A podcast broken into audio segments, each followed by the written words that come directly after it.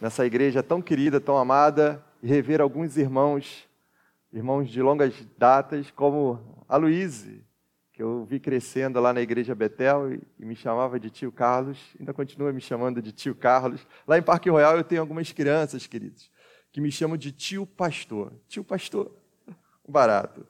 E é muito bom poder estar aqui, esse momento privilegiado, né, momento histórico na vida dessa igreja, que logo mais à noite estará elegendo, estará ordenando um presbítero, não é isso? Eu imagino agora ah, os cultos domésticos na família do reverendo Vladimir. Tem pastor, tem presbítero, tem diácono, tem pastor para pregar, presbítero para dirigir e diácono para tirar a oferta aí. Está completo, está fechado. E é uma alegria muito grande a gente ter, ver, poder ver né, o reverendo Vladimir tendo a sua família e ele dizer assim, tão alegremente: Eu e minha casa servimos ao Senhor. Nós que somos pais, né? E os mais jovens que estão construindo a sua família, esse é o maior sonho para cada um de nós. A gente poder ver os nossos filhos crescendo na casa do Senhor, frutificando na casa do Senhor. E que assim seja. Agora a missão está com os filhos do reverendo Vladimir. Né? E eu creio que vai ser assim seguindo o legado do seu pai. Queridos, eu sou o pastor Carlos Júnior, sou pastor da igreja da Praia da Bica, estou à frente também da congregação de Parque Royal e deixo aqui o nosso fraterno abraço das nossas queridas igrejas. E eu gostaria de convidar aos irmãos que nessa manhã a gente pudesse estar meditando no texto que se encontra é, no livro do profeta Isaías, capítulo 6. Vamos refletir do versículo 1 ao 8. Isaías, capítulo 6, do 1 ao 8.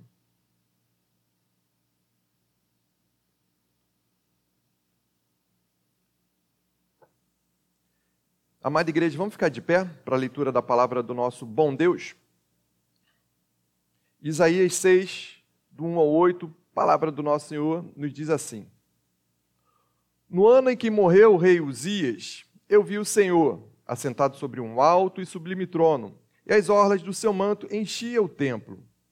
Ao seu redor havia serafins. Cada um tinha seis asas. Com duas cobria o rosto, e com duas cobria os pés, e com duas voava. E clamavam uns para os outros, dizendo: Santo, Santo é o Senhor dos exércitos. A terra, a terra toda está cheia da sua glória. E as bases dos limiares moveram-se a voz do que clamava, e a casa enchia-se de fumaça. Então disse eu: Ai de mim, pois estou perdido, porque sou homem de lábios impuros e habito no meio de um povo de impuros lábios, e os meus olhos viram o Rei, o Senhor dos exércitos. Então vou para mim um dos serafins trazendo na mão uma brasa viva que tirara do altar com uma tenaz e com a brasa tocou-me a boca e disse: Eis que isto tocou os teus lábios, e tua iniquidade foi tirada, e perdoado o teu pecado. Depois disto, ouvi a voz do Senhor que dizia: A quem enviarei? E quem irá por nós? Então disse eu: Eis-me aqui, envia-me a mim. Amém? A igreja pode sentar. Queridos, o nosso Senhor Jesus Cristo no seu ministério terreno, ele nos disse: No mundo tereis aflições, mas tem de bom ânimo porque eu venci o mundo. E de fato, no mundo a gente passa por grandes aflições, vivemos grandes crises e passamos recentemente por uma crise sanitária mundial, um Covid. Invadiu o planeta e atingiu todos os povos, e atingiu a mim, e atingiu a você. E nós perdemos muitos queridos nesse período da Covid. Recentemente, se iniciou uma guerra lá na Rússia, uma guerra com aparentemente é, setorial ali naquela região, mas parece tomar grandes proporções, porque nós temos ali a Rússia que tem o poder de bombas nucleares. E ficamos naquela apreensão de surgir uma Terceira Grande Guerra. E nós agora aqui no Brasil vivemos um período de crise, um período de crise política, onde nós estamos vivendo um, uma instabilidade política e muitas vezes a gente não sabe o que, que vai acontecer. Ouvimos e recebemos muitas mensagens. E vivemos crise também, muitas vezes, dentro dos nossos lares, na família, relacionamento, marido com esposa, filhos. São crises. Crises que nós passamos, dificuldades que nós vivemos. Mas o Senhor Jesus disse: No mundo tereis aflições, mas tem de bom ânimo. O período do profeta Isaías, em que ele escreveu é, essa passagem, ele vem precisamente identificar. Ele fala da sua visão, ele diz: No ano em que morreu o rei Uzias. Ele começa dizendo: O ano em que morreu o rei Uzias. Que ano foi esse? Foi um ano de crise para Israel. A morte de um rei, ela representava muita estabilidade política e espiritual para o povo. Por quê? Ainda mais se tratando do rei Uzias, que foi um grande rei, que fez grandes reformas para o povo de Israel, e era um, um homem íntegro, um excelente administrador, um líder militar eficaz, e um homem que amava o povo no ano da morte do rei Uzias, um ano de crise.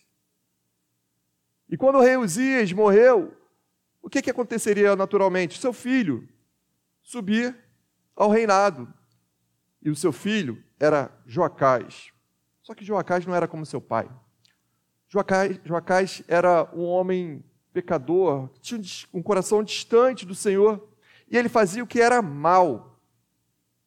E Deus fez com que Neca, Neco, o rei do Egito, invadisse Israel e prendesse Joacás.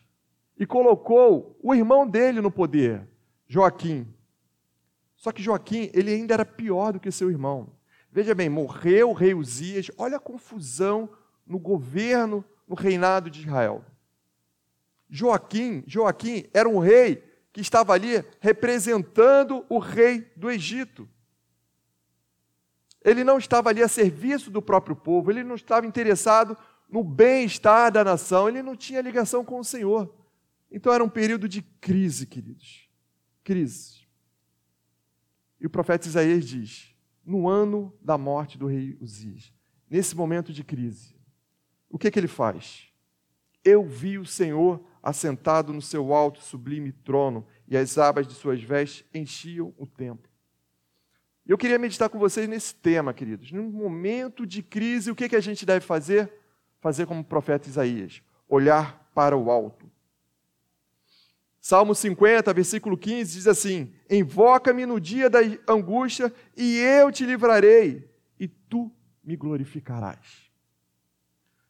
Muitas vezes, em momento de crise, nós temos a tendência natural a olhar para baixo, a ficar triste, cabisbaixo, prostrado, desanimados, nos sentindo fracassados.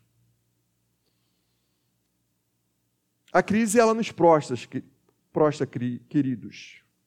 E alguns até questionam: onde está Deus? O profeta Isaías, ele não fez absolutamente isso. No período de crise, ele olhou para o alto e quando ele olha para o alto, o que, que ele vê? Ele vê o Senhor no seu alto e sublime trono, olhou e viu. E o que, que ele viu? Deus no seu trono governando. Na terra, uma confusão só. Instabilidade no reino, instabilidade política, instabilidade espiritual. Todos os avanços do rei estavam regredindo do rei Uzias estava sendo voltado para trás. Mas no céu, Deus continuava no seu alto e sublime trono, governando. E ele diz que ele viu anjos, e os anjos com as suas asas cobriam o rosto, com as suas seis asas, com duas cobriam o rosto, significando reverência, com duas cobriam os seus pés, significando humildade, e com duas voavam. porque eles estavam ali prontos para servir.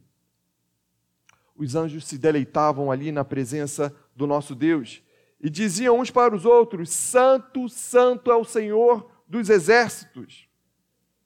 Santo, Santo é o Senhor dos exércitos. Levítico capítulo 19 nos diz assim: Sede santo como eu sou santo.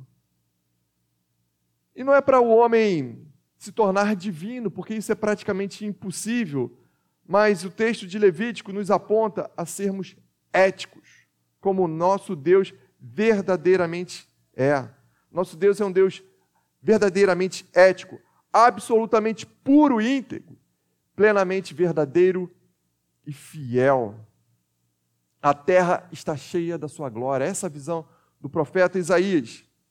A terra estava cheia da sua glória, mas não era uma glória intocável, intangível. Ele via a terra, como a gente pode observar lá em Romanos capítulo 1, versículo 20, que diz que o Senhor se manifesta na sua divindade, no seu eterno poder e seus atributos invisíveis são manifestados nas coisas criadas. Ou seja, nós vemos a glória do nosso Deus. Essa criança linda que está aqui, com o seu boletim ali, mostrando para a mãe. Nós vemos a glória do nosso Deus quando a gente observa as árvores. Nós vemos a glória do nosso Deus ao observar os pássaros, as montanhas. Nós vemos a glória do nosso Deus sustentando cada um de nós. A glória do nosso Deus não é algo intangível, ela é concreta, ela é real. Salmo 19, versículo 1 diz assim: Os céus proclamam a sua glória, os firmamentos anunciam as obras de suas mãos. E diante dessa visão que o rei, que o profeta Isaías teve, ele ficou impactado com tudo o que viu e ouviu e entendeu acerca de Deus. Queridos, é necessário que a gente contemple a criação e se impacte, que a gente vibre com o profeta, como o profeta Isaías vibrou. Porque a criação, ela vai nos apontar para um Deus fiel, que mesmo que haja crise dentro da minha casa, haja crise no meu país, haja uma crise mundial, Deus continua no seu alto, sublime trono, governando, como sempre governou. O universo, a minha casa, a minha vida.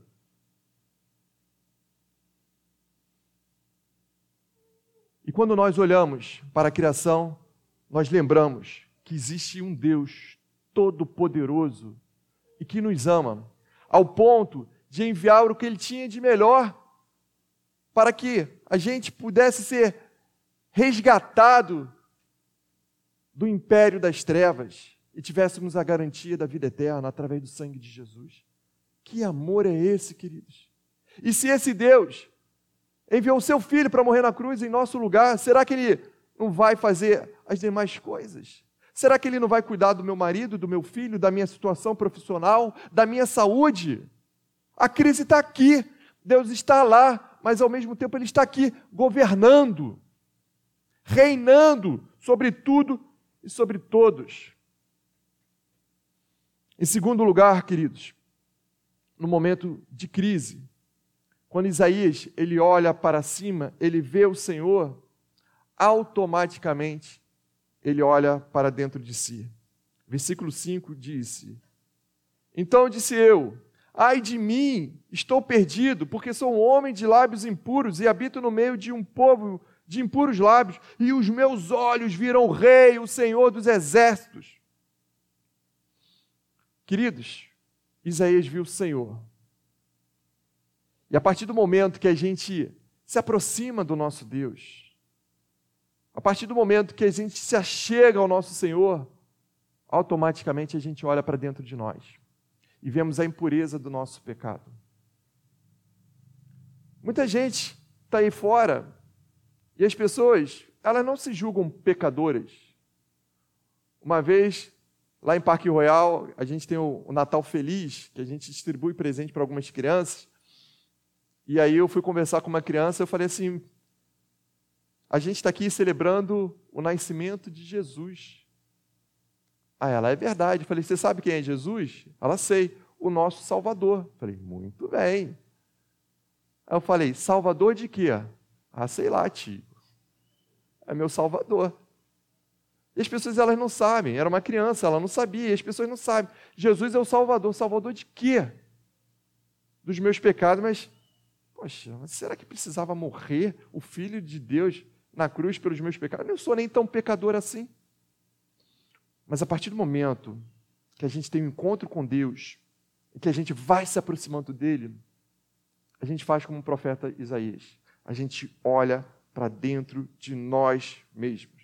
E ele diz: Ai de mim, estou perdido. E quando ele falou, Ai de mim, estou perdido, não foi por conta de que ele viu um Deus todo-poderoso e ele olhou para a sua humanidade e viu a sua limitação. Muito pelo contrário, ele olhou e se viu como pecador. E olha que coisa interessante, queridos. A gente está falando em Isaías capítulo 6. Mas em Isaías capítulo 1, nós já o vemos profetizando.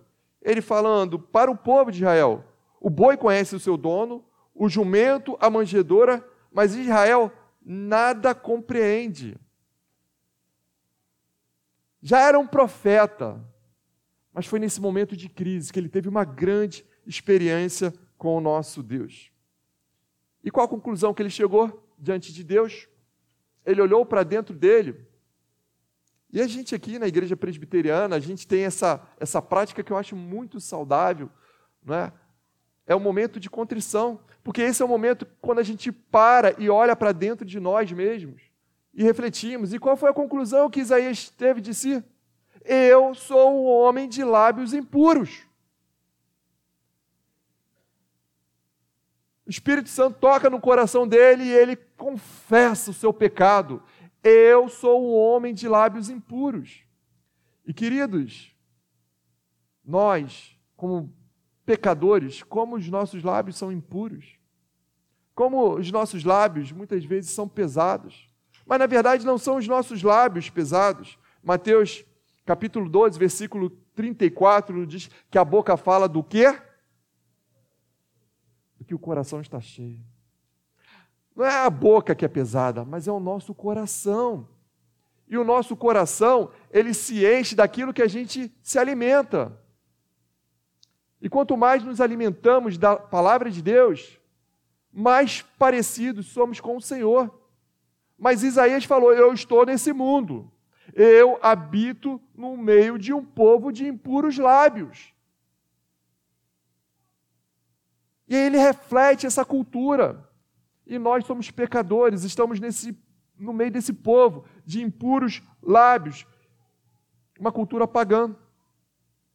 E muitas vezes, querido, nós, nos nossos lábios, nós falamos e somos como papagaios de pirata, repetimos exatamente o que o povo fala. Mas a gente deve lembrar quem nós somos. Somos servos do Senhor. E os nossos lábios precisam ser purificados. Eu tenho que lembrar de frear a minha língua, frear o meu pensamento. Em especial quando se trata de um servo do Senhor. Porque quando eu abro a boca para falar contra um servo do Senhor, eu estou falando contra o próprio Deus. E eu preciso tomar muito cuidado. Isaías falou: Eu habito no meio de um povo de impuros lábios. A nossa cultura, queridos, é uma cultura pagã. O que a cultura produz, ela produz a partir da sua perspectiva. Nós somos seres culturais, nós não somos contra a cultura, mas nós somos agentes transformadores da cultura. Nós devemos não ficar longe da cultura, mas nós devemos produzir cultura para a glória de Deus. E o que o mundo produz é cultura na perspectiva dele perspectiva mundana, pecaminosa, a partir dos seus deuses. E por isso eles falam, eles cantam, e temos filmes nos cinemas, na Netflix e outros aplicativos que estão produzindo cultura. E se a gente não vigiar, queridos, O mundo entra dentro da igreja e a gente está repetindo, e coisas que a palavra de Deus nos mostra que são claras, que afrontam o nosso Senhor, afrontam esse Deus Santo. Nós vamos deixar que a cultura pecaminosa ela entre. E por isso a gente tem que vigiar. Nós somos um povo de lábios impuros e habitamos no meio de um povo de impuros lábios. Mas precisamos santificar os nossos lábios. E Isaías, diante dessa realidade, primeiro lugar, na crise ele olhou para o alto, segundo, ele olhou para dentro de si e se olhou e falou: Estou perdido, e agora? O que, que eu faço? Era como se ele tivesse pego em flagrante delito. Era como se de repente um de vocês aqui estivesse posto aqui num telão o que você fez essa semana e desagradou ao Senhor, e todos estão vendo. Foi assim que Isaías viu, porque ele estava diante do juiz, do Deus Todo-Poderoso, e falou: Estou perdido, e agora o que, que eu faço? Isaías, em terceiro lugar, olhou para o altar de Deus. Versículos 6 e 7 diz assim: Então um dos serafins Vou para mim trazendo na mão uma brasa viva que tirara do altar com uma tenaz. Com a brasa tocou a minha boca e disse: Eis que ela tocou os teus lábios, a tua iniquidade foi tirada e perdoado o seu pecado. Então, repetindo, um dos serafins voou para mim trazendo na mão uma brasa viva que tirara do altar. Queridos, o altar ele é ele representava o quê? para o Israel antigo. O altar era o local onde acontecia o sacrifício. O, o altar era o local onde um cordeiro era levado para ser morto. E o cordeiro era morto para pagar o preço do pecado daquele que trazia o cordeiro. O altar era o local de, sacrifício. Isaías olhou para o altar e o anjo trazia uma brasa viva, como um tenaz, e essa brasa tocou os seus lábios e disse: Os seus pecados estão perdoados. Aí eu te pergunto: o que, que perdoa os seus pecados, queridos? Quem é que pode perdoar os seus pecados? O que faz com que seus pecados sejam perdoados? É a cruz. O sangue de Jesus é aquele que nos purifica de todo o pecado. É a cruz. Então Isaías olhou para o altar e viu ali uma brasa viva que o anjo trouxe, aquela brasa viva, ela representava o próprio sangue de Jesus que tocou os lábios de Isaías. João capítulo, 1 João capítulo 1, versículo 7 diz assim: O sangue de Jesus nos purifica de todo o pecado. É Cristo quem nos justifica, queridos. É Cristo quem nos justifica. E como as pessoas eram salvas no Novo Testamento, através da morte de Jesus, através do sangue de Jesus derramado na cruz. E no Antigo Testamento, quem era que salvava o povo? Era o sangue de Jesus, uma obra que aconteceu na plenitude dos tempos, que tinha um efeito tanto presente e futuro e um efeito no passado. Era o sangue de Jesus ali. E a fé do povo no Messias que viria, na pessoa que viria, o Salvador, mas a esperança viva que o altar ali trazido um cordeiro, e esse cordeiro representava a purificação dos seus pecados, é essa fé, tanto no Messias quanto no sacrifício do Messias, tudo isso que apontava para Jesus, era isso que salvava o povo no Antigo Testamento. E foi essa brasa viva que tocou os lábios de Isaías e purificou ele dos seus pecados. Isaías, crise, olhou para o alto, depois olhou para dentro de si, se viu pecador, depois de ver um Deus maravilhoso, grande, depois, olhando para dentro de si, ficou desesperado e falou: Estou perdido. Aí vem um, um sossego para sua alma. Ele olha para o altar e tem os seus pecados perdoados. Ele não mais carrega essa culpa. ele está livre dos seus pecados. E agora? O que, é que eu faço?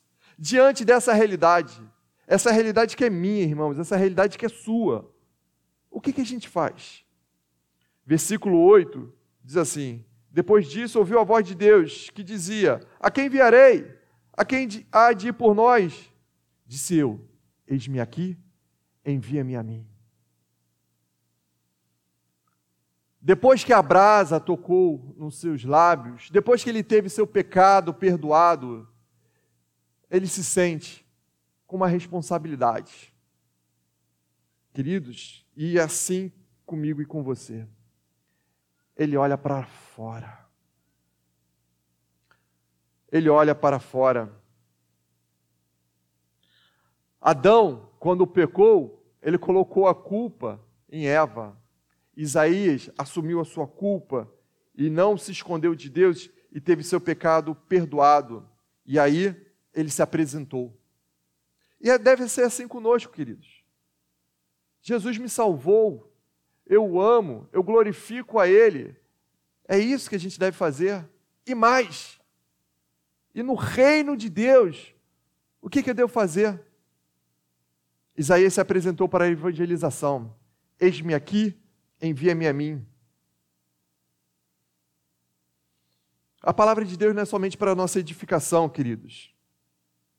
A palavra de Deus, ela também serve para nos impulsionar a abençoar a vida de outras pessoas. Queridos, tem muita gente aí fora perdida, desesperada, querendo encontrar um caminho para a sua vida, não encontra uma solução, vive angustiado, desesperado. Aí busca soluções em trabalho, busca soluções em concursos públicos. Não, depois que eu passar num concurso público, meus problemas acabaram. Buscam soluções. Não, eu vou sair do Rio de Janeiro. Os meus problemas estão nessa cidade quente e violenta. Eu vou para a Europa. Vou morar no Canadá.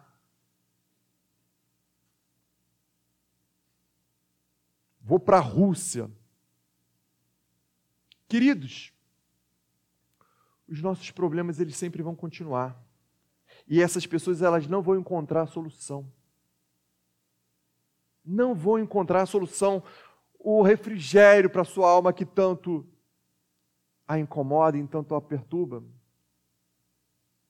Porque em todos esses lugares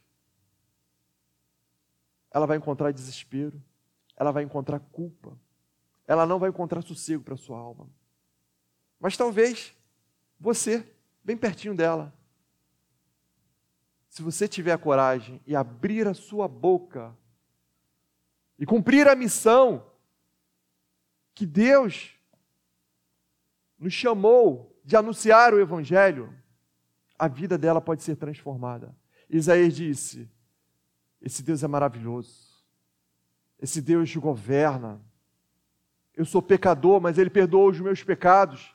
Então eu tenho que fazer com que outras pessoas tenham esse encontro.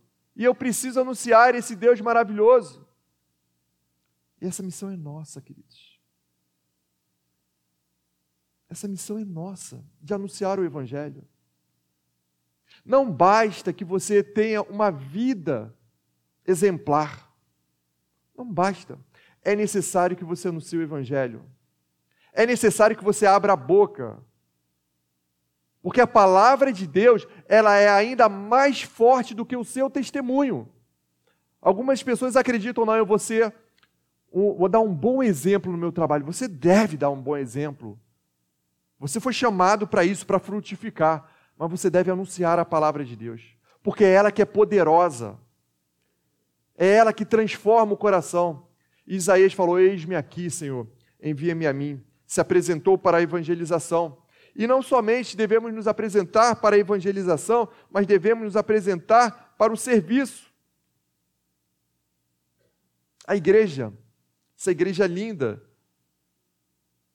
ela tem muita coisa para fazer. Muita coisa. Eu tenho certeza que tem espaço para todas as pessoas aqui trabalharem. A sua presença aqui de manhã já é algo que abençoa muito.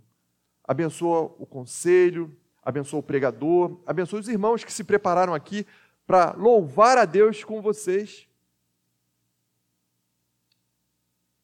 Mas você também pode fazer mais. E o crente, ele tem que ter isso no seu coração. Eis-me aqui, Senhor, me envia. Em que, que eu posso fazer para contribuir na obra de Deus ali no Jardim Guanabara? Como que eu posso colaborar? O Senhor me chamou não para ficar no banco apenas ouvindo. Me chamou para evangelizar, sim, me chamou para glorificar, sim, me chamou para fazer a obra aqui. Como que eu posso acrescentar? Você foi chamado, queridos, foi chamado para fazer a obra. E já. Não é para o ano que vem, é para hoje, é para já. Se presente. Você tem esse coração grato realmente, como Isaías teve, que se reconhece como pecador, que se reconhece como alguém que seria incapaz de fazer qualquer coisa para ser salvo? Você tem essa consciência? Se você tem, você deve pensar: o que, que eu posso fazer para o reino de Deus? O que, que eu posso fazer por essa igreja que eu amo tanto? Esse é um desafio, queridos. E fica esse desafio para você. Concluindo, queridos, no ano de crise, período de crise, momento de crise, não fique cabisbaixo. Olhe para o alto. Não fique desanimado. Deus continua governando. Olhe para o alto. E quando você olhar para o alto, eu tenho certeza que grandes coisas vão acontecer na sua vida você vai reconhecer a sua pequenez, e quando você reconhece a sua pequenez, você vê o tamanho da graça do Senhor na sua vida. E mais, você vai observar quão maravilhoso é esse amor, ao ponto dele abrir mão do que ele tinha de melhor para morrer na cruz, em seu lugar. E isso aí vai te chamar para uma responsabilidade. Anunciar o Evangelho e servir ao Senhor, aonde Ele te plantou que é aqui, na Igreja Presbiteriana do Jardim Guanabara. Feche seus olhos, vamos orar.